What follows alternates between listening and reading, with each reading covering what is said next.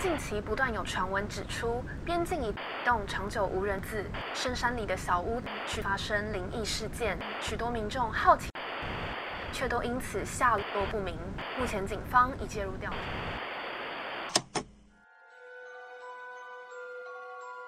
欢迎来到怪奇故事屋。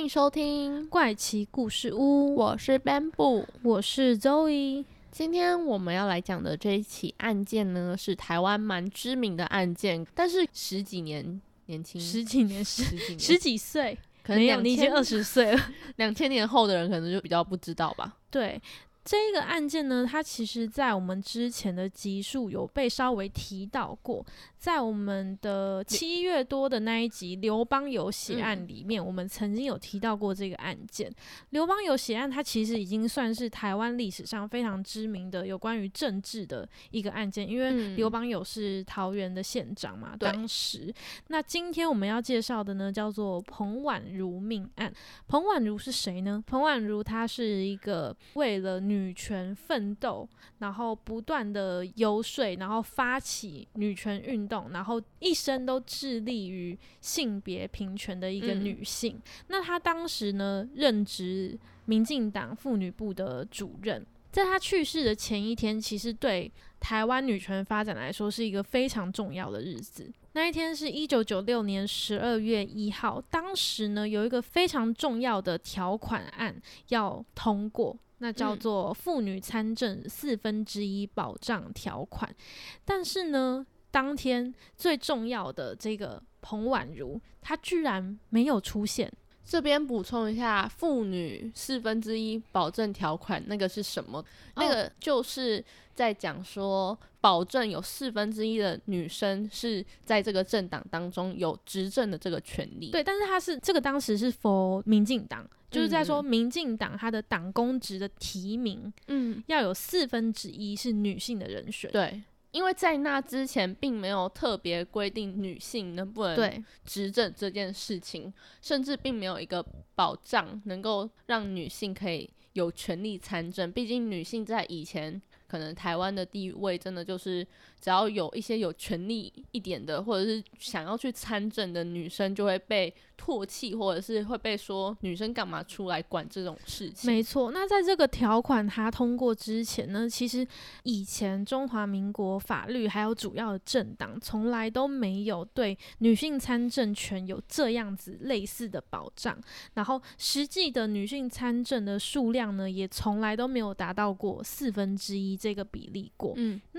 彭婉如呢，他就算是最努力推动这个四分之一条款的其中一个游说的主要的女力，可以这么说。所以现在就回到这一起事件。对，为什么这么重要的一个人物，他在他你看哦，他一生为了女权而努力，但是重要的时刻他却没有出现呢？当时其实很多他们同党的党员们就开始在联系呀、联系想说彭婉如到底跑去哪里了，然后联系她的丈夫洪万生教授。那当时并没有人知道她去了哪里，或者是说为什么她没有出席这个全代会。在十二月二号呢，她丈夫呢就向警方报案了，他太太失踪。后来经过众人拼凑的记忆，才慢慢还原他消失之前的行踪。那其实这一件事情呢，是发生在十一月三十号。嗯彭婉如她搭飞机搭到了高雄市，那她下了飞机之后呢，马上就去到了当时民进党国大代表党团的住宿的地点，叫做坚美大饭店。她在那一间饭店里面呢，就非常认真的游说每一个她遇到的党员。嗯，她是到十点四十才结束她的行程，才去拿行李，要回她自己住宿的饭店，叫做圆山饭店。十点五十的时候，他们还有遇到另外一行人，就是中常委廖永来，他们一行人呢就在真美饭店的一楼有遇见，然后当时嗯。彭婉如还跟他们讲说，哎、务必一定要支持明天全代会要通过这个四分之一的条款。嗯，当时在场的人还跟他开玩笑说：“有有有，我出门的时候，我太太有交代说，不嗯只是要支持四分之一条款，还要支持四分之三条款。就是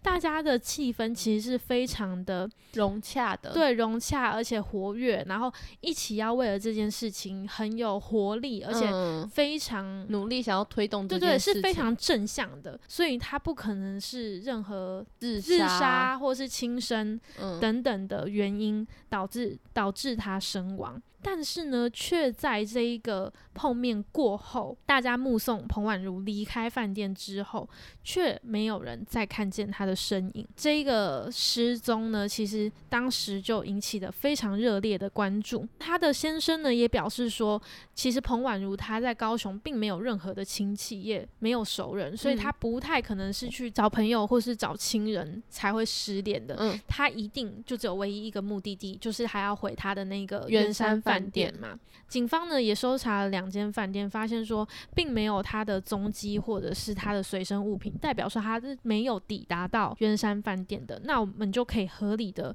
怀疑说，那他一定是在去的这个途中，对去的这一段途中发生了某些事情嘛。对，那在坚美饭店的一楼的监视器里面呢，其实有看到，就是有拍到，大概十一点多的时候，彭婉如她提着行李走出饭店的大门口的这个影像。虽然说他没有办法确定这个人是不是彭婉如，拍摄的角度也没有办法就是完全的拍到他整个人吗？对对对，但是呢，警方的推论是彭婉如她一定是拿着行李要嗯从坚美饭店搭计程车去圆山饭店的，因为从这里到圆山饭店呢，其实没有其他的更好的一个交通方式。通常的话，最有可能就是搭计程车，而且嗯它的车程其实就只有十五分钟而已。就是还蛮快的，，对，还蛮快的。不过呢，这个彭婉如她并没有跟饭店叫车，所以她很有可能是自己提着行李去外面招车的。哦，虽然说这个坚美饭店呢外面非常的热闹啦，但是其实两地之间就是坚美饭店跟圆山饭店，它的一个路程的周遭环境其实并不是非常安全的那种，在这个途中会遇到一点偏僻的那种小路。哦，对就是这个路程不是都是在市区当中，对对对，没错，你只要可能一个转弯就可以走到比较偏远一些小路或者小巷，然后呢，周遭还有一个公墓，所以其实对这个路程来说，它比较算是一个治安没有这么好的一个地方。那如果说他真的在那一段路程坐上了一些不怀好意的司机的车子，非常有可能就是惨遭计程车司机的魔爪。这也让彭婉如她的失踪蒙上了一层非常神秘的面纱。后来呢，警方也一直一直不断的在调查。没想到，不幸的消息传来了。有一名货运助理呢，他在高雄的鸟松乡处理货运的时候呢，他因为很想上厕所，然后他就赶快钻进草丛里面要解决他的内急嘛。嗯没想到却在那个草丛里面看到了一具 赤裸裸的人形。形他原本以为是被丢弃的假人，但是仔细一看，发现那个人形上面的颈部完全都是血迹。他只是想尿尿而已，对对，没想到他看到了这样子的一个场景，就后来报警之后才确定确定说这一具尸体就是失踪三天的彭婉如。那这个尸体呢，他身中了三十五刀，主要的刀伤呢都是在背部，天哪，然后他的右眼，他的右眼掉落，就是他的右眼是被挖出来的。好可怕哦！然后呢，是大量失血而死的。在验尸的过程中呢，更是被发现说他的下体处有一点男性的分泌物，嗯，所以呢，这样子的一个状况啦，显示出他很有可能是在这个路程当中，本来应该是好好的抵达圆山饭店的，但可能是在这一个路程当中被计程车司机性侵杀害了，这是 警方当时做出的一个推论。是不是有挣脱的痕迹？对他当时呢，其实是有在尸体的指甲里面有搜集到一些皮肤的一些组织，嗯就代表说他可能有一些拉扯，然后跟这个凶手有做过抵抗的行为。但而且可能还是不敌对方的对对对，而且我觉得他的刀伤会在背后，其实也有可能是他一直想要逃，但是嗯他一直。就是被被抓对对，被抓住、被伤害，所以他的刀伤一直都在背后。我觉得也有可能是这样子的刺原因很。多刀哎、对，非常的可怕。除了刺很多刀之外，他还有一还有一刀是从他的那个下颚刺穿他的喉咙。那个目击者说，非常多血迹的颈部那个地方，其实主要的致命伤就是在这一个，嗯，就是颈部的可伤口。，因为颈部这边可能有动脉之类的，就有点伤到那个动脉失血过多。彭婉如的尸体被发现了之后呢，警方就开始非常的认真要找出这个凶手。我觉得如果彭婉如她不是这样子的一个特殊的身份，嗯，也许这个案件会被人讨论，但是不会这么的。仔细的吗。对对对，不会这么仔细，或者是一直被媒体所报道。就因为彭婉如她有这样子一个特殊身份，然后加上你看她又是女权的主要的推动者，嗯，但是她却疑似被性侵身亡，所以这样子的关系更让人觉得格外的讽刺吗？或者是说讽刺啊。或者是说让人觉得非常的心痛，就是你看哦，她其实也算是年纪轻轻，仅仅四十七岁就嗯，惨遭杀害，他一生都为了女权在在奋斗，对在奋斗，但是最后却死于强暴凶杀，对，，或者是说，你看就是一个女生，她只是要搭检车回去而已，嗯，所以也表示出在那个当时女生独自夜归的不安全性。这个就是他想要努力推动的事情。当时的那个时代跟社会，女生自己搭计程车这件事情，其实不用说当时啊，其对实在我小时候啦，是啊，就甚至到现在，虽然我觉得现在已经好很多了，就现在大家可能越来越注重这件事情，在安全上、疑虑上并没有以前这么严重。但是像是我的话，以前都会一直有一个印象，就是独自一嗯。人搭计程车这件事情是很危险的，不管是可能是家人告诉我们，或者是从一些电视剧、影视上面所得到的一些概念，并不是说计程车司机都是不好的代表，嗯。也不是说女生就不能一个人搭计程车，而是这个社会给我们一个印象，就是女生一个人搭计程车这件事情是很危险的。对，没错。那因为这样子呢，所以彭婉如命案也非常的被重视。后来呢，警方搜查过非常非常多人，然后有时候他整个计程车队啊，然后去对每一个有前科的计程车司机做搜查，但是却找不到任何一个可以符合凶手的这个，就是他在支架里面找比对到这个上没有对比对上完全是不符合的，因为它里面有那个嘛皮肤碎屑，其实是可以验出比对的 DNA 的，所以只要说你有找到疑似凶手的人，你只要比对这个 DNA，、嗯你就知道他到底是不是。后来呢，警方也有判定说，其实这个命案应该跟命案的现场是非常有地缘关系的，因为这个命案呢，它其实杀害地点。到搬运、清洗的地点，到丢弃地点，警方搜查都是不一样的地方。也因为这样子有分三个地方，就代表说你一定要是当地人，你才知道哪个地方可以处理，哪个地方适合丢弃，哪个地方适合杀害，你懂吗？杀害一定就是第一现场嘛，可能就是最紧急的地方，但你一定要找一个地方处理嘛。处理完之后，你要丢在哪里才不会被人发现？所以他们才会推论说，这个人他应该是当地的人，或者是跟高雄有地缘关系的人。因为他在搬移现场的迹象来说，其实感觉上这个凶手对于高平地区是有一定的了解的，所以呢，在后来虽然有司机出来自称他自己是凶手，凶手对他自称自称，为什么要自称？等一下可以再跟大家分享。但是呢，警方他们都还是没有相信，嗯，对他不会，应该说他们不会轻易的相信啦。一定的啊，，对，但是他还是会让他做这个 DNA 检测，结果还发现呃真的是骗人的，就是真的嗯是在说谎。虽然说警方非常努力的调查，然后这个专案小组也是非常努力不懈的一直调查，调查了到这个追溯期都已经过了哦，还是没有办法找到人。不过一直找上门来的人倒是还蛮多的，就是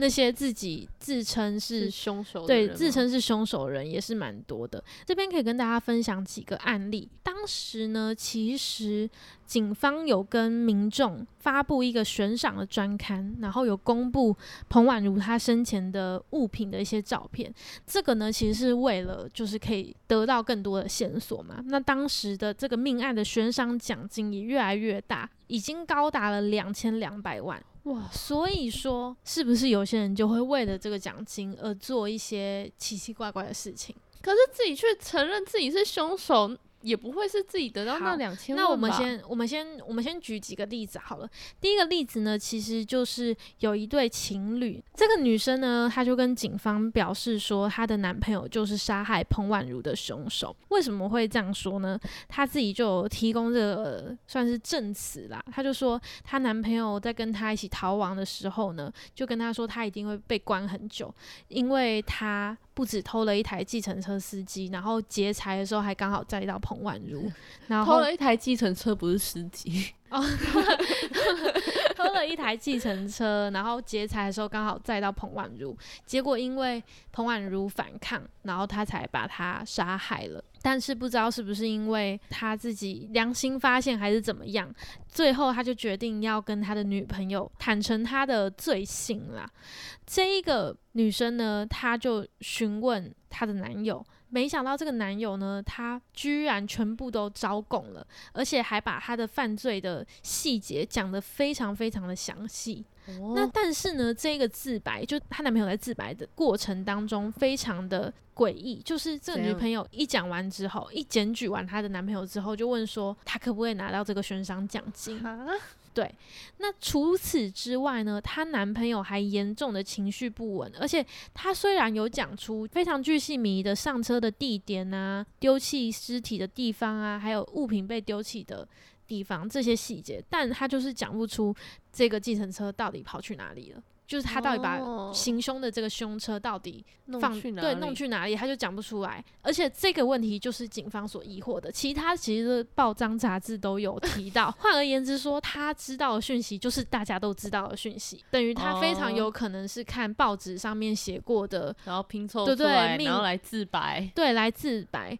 但是呢，也因为这一件案子真的是大家太重视，而且充满很多不确定的因素，所以还是有帮他比对这个指纹的嗯部分，还发现啊，的确就是场闹剧。当时呢，其实就是这个诸如此类的，对，当时其实就是这样的一个类型的自白有很多啦。他可能是一个亡命之徒，然后很想要入狱啊之类的，然后或者是他的是他的朋友，对他的朋友，他的女朋友想要骗取这个奖金，一切一切呢都是非常，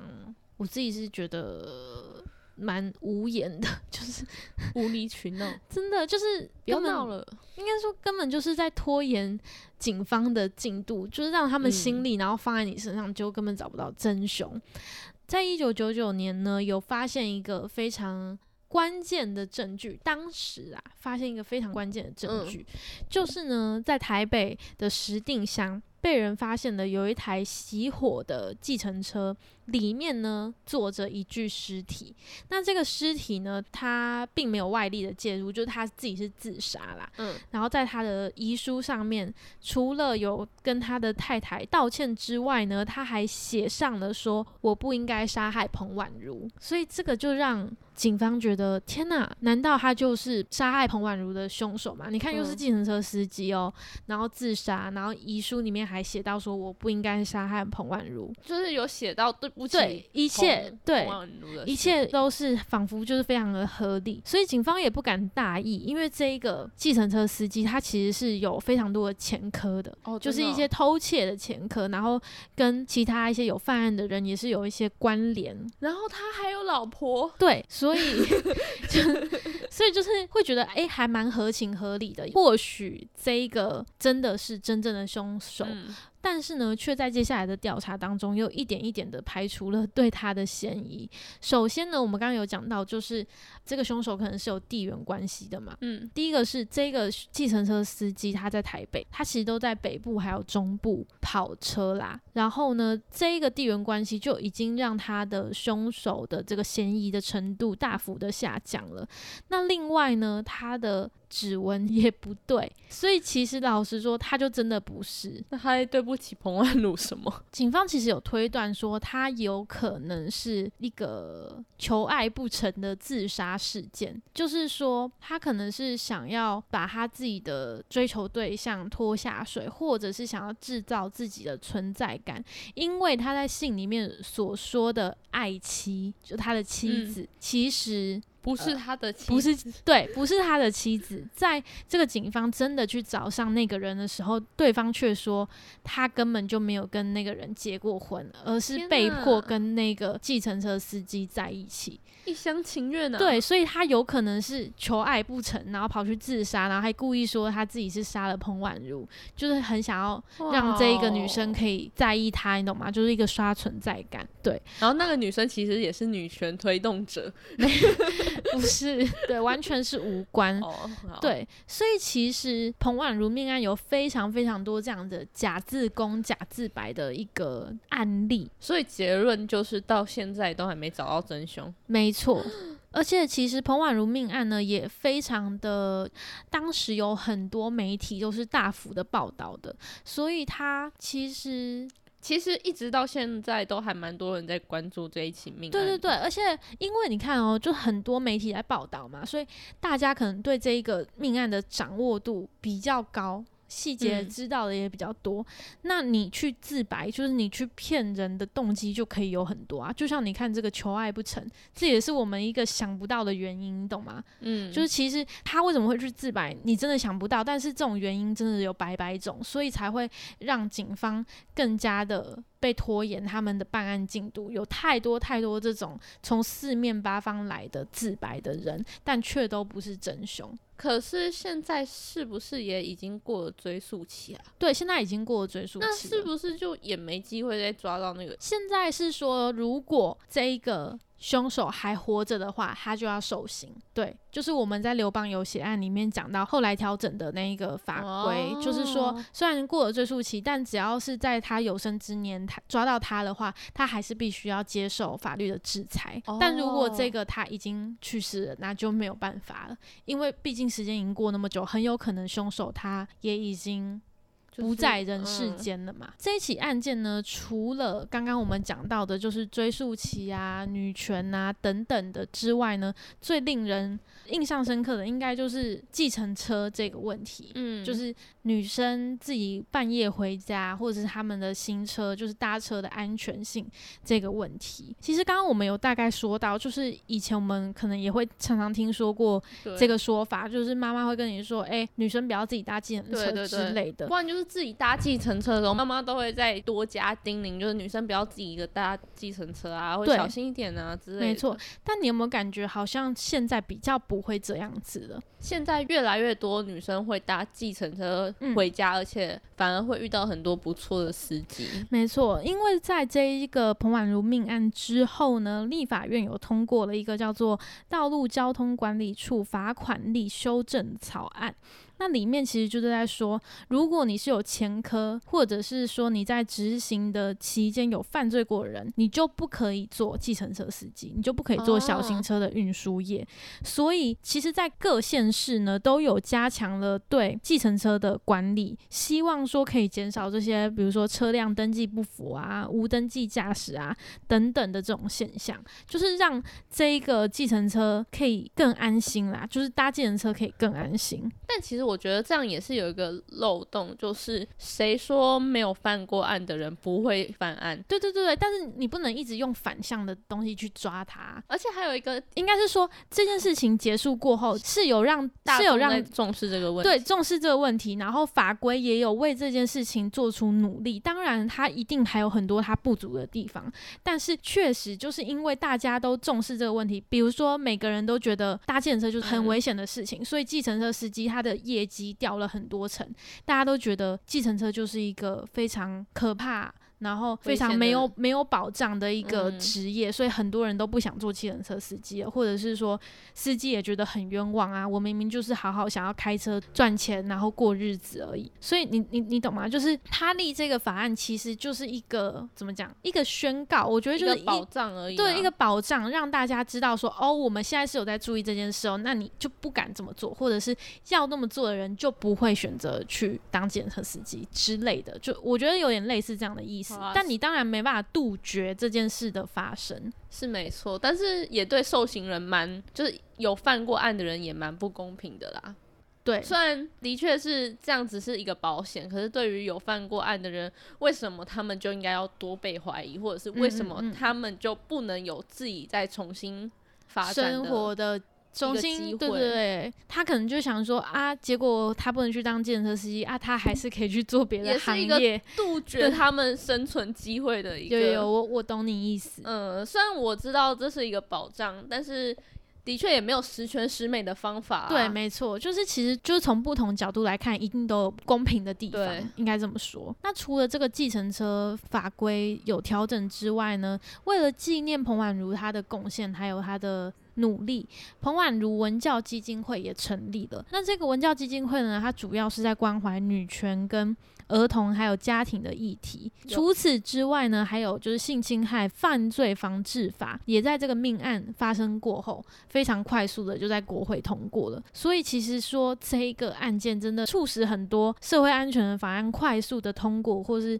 快速的成立啦。我觉得这应该也是我自己会觉得很心痛诶，就是彭婉如她在面对那种事情，可能她真的被性侵或者真的怎么样受害的那个当下，她会觉得，你看她一辈子都为了这种事在。努力在努力，但她自己却是走的这么的，她怎么反抗？疑似是被性侵，对她这样子反抗，但是却没有成功，他却还是走上了死亡的这一个道路。但是他死后还是造福了许多的人，前人的努力啊！对对对对对，我就会觉得。如果以我们来说，就是非常感念他的贡献嘛。但如果是他自己的话，我觉得他是有一种，如果我是他，我是对我会觉得是一种遗憾呢。就是我看不到这么好的。社会，或是我看不到，就是我留下来好的东西。也许他在天上看到，对对，他在天上看到了。其实我在查资料的时候有看到，他当时会从政的理由，就是因为他觉得想要推广女权这件事情，他觉得还是从政治下手，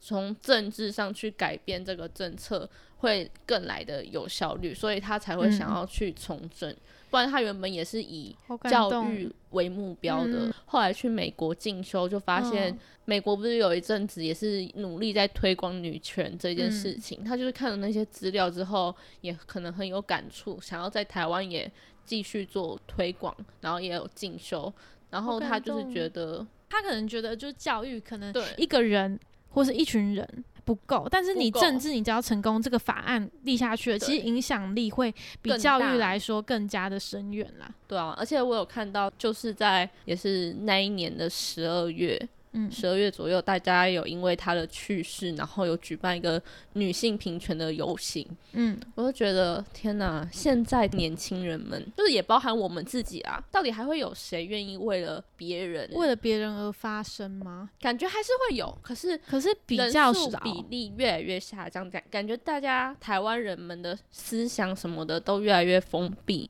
每个人想法都是一直越关越里面，越关越里。我大概懂你的意思，因为我之前好像有看到一本书，也是这样写，就是虽然时代一直在进步，我们的想法，比如说对同性恋啊什么的的想法，都是越来越开明的，但是我们却越活越后退，越来越不敢做某些事情，就好像没有像当时的那种力量去。对，现在也有同志大游行，没有错，但是那个是。感觉变成一个大家感觉每年要做的事情，而不是大家在为了同志这件事情更发扬光大这样子。的确也是发扬光大的一种行为，但是我觉得跟那个某层意义上又有点不太一样。我觉得跟历史的历程也有一些原因诶，因为当时彭婉如那个时候可能是一个，比如说完全的父权社会，要进入到一个他必须改革的对的一个一个阶段，但现在可能就是因为我们有着他们前人的努力，所以我们享受的这一个看似还不错的成果，我们就安定于现况的每个感人都越。来越封闭，然后跟安逸，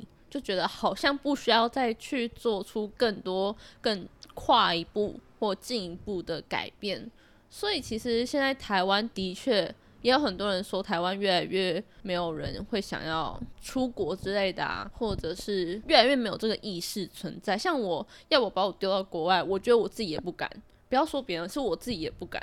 我会觉得嗯好像是一个很大的突破，或是一个很可怕的事情。就是活在自己的小小圈对对对子里了，。就会觉得这样子就够了。哦，懂嗯你意思。像马来西亚的同学好了，我记得他们有分享过，他们就觉得他们到大学就是要往外，就是要出国，这是他们从小给他们的理念。但台湾人就不会这样子，嗯哼，所以我们其实有蛮多马来西亚的华侨生。他们年纪也跟我们差不多大，但是台湾人会出去外面国外发展，却没有他们。但我觉得马来西亚也有不一样的就是是因素啦，就是他们本来就是一个，从小灌输对对这个观念吧。就是在那边读其实真的很贵，所以他们一定要往外去读，而且加上他本来就不同国家来的人本来就很多，好像所以他们又其实也蛮国际化的。对，而且也有听说他们好像会有一个观念，就是在自己的国家发展会没有什么前途。对对对，所以我说跟他的国家的每个国家的性质不太一样。嗯，就是如果说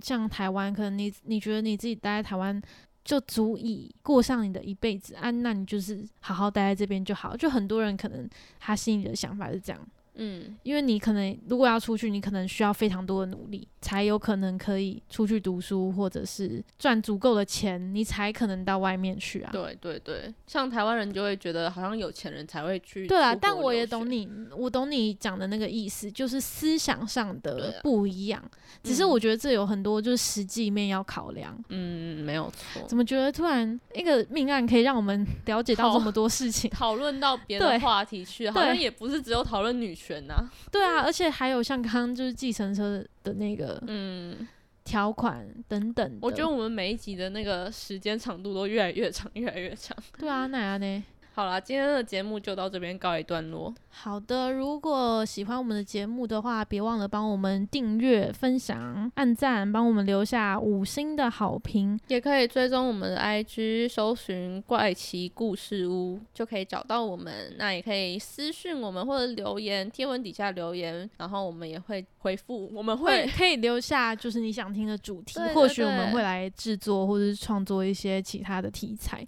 好，今天就先这样，我们下次见，拜拜。拜。